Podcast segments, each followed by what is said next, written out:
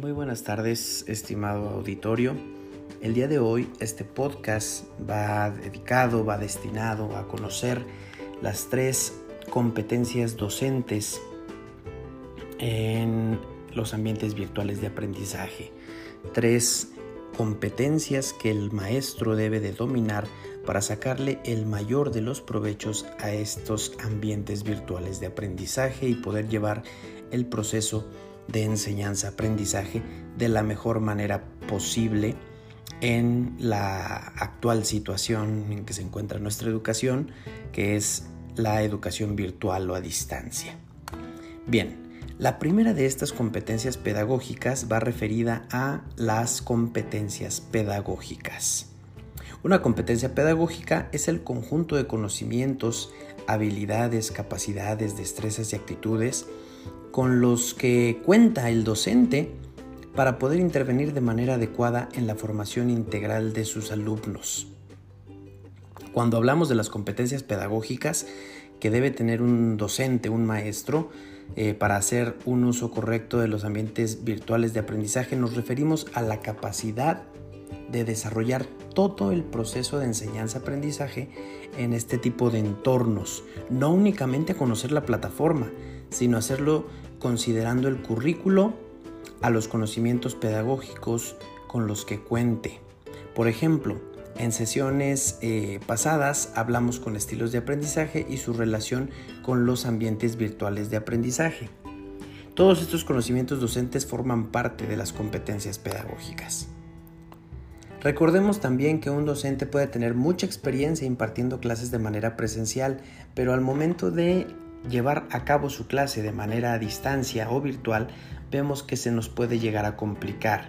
Entonces, precisamente estas competencias pues ayudarán al docente a evitar ese tipo de, eh, a brincar ese tipo de obstáculos que se puedan presentar en el camino. La segunda de estas competencias es son las competencias de investigación. Eh, como bien lo hemos comentado, además de conocer las plataformas, es decir, de tener competencias técnicas, es fundamental que el docente cuente con las competencias de investigación, que de acuerdo eh, con muchos autores son aquellas necesarias para que los educadores logren interpretar, argumentar, proponer alternativas, eh, preguntar y escribir a partir de la experiencia pedagógica.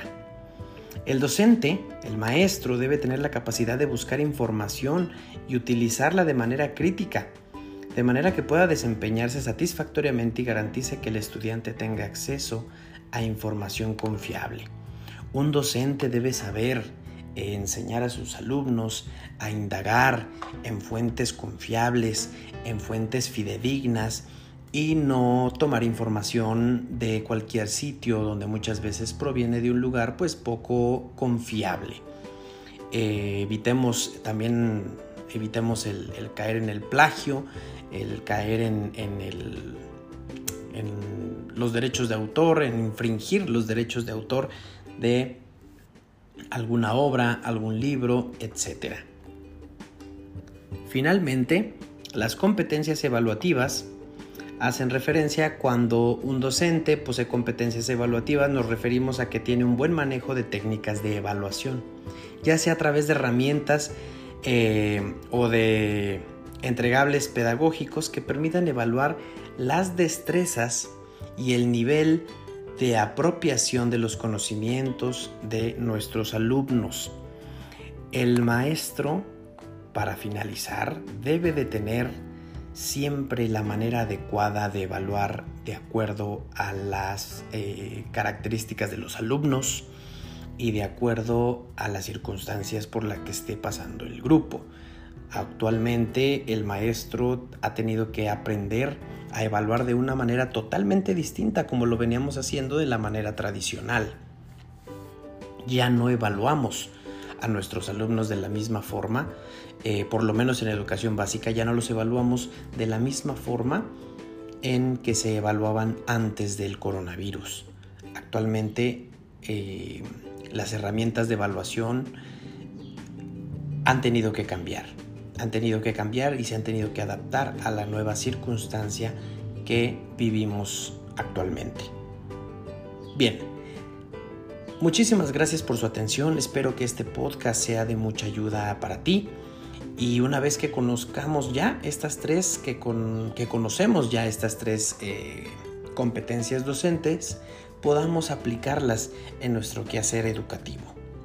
Mi nombre es Marcos Andrés Hernández Ceballos, me despido de ustedes deseándoles muy buenos días, muy buenas tardes y muy buenas noches. Hasta pronto.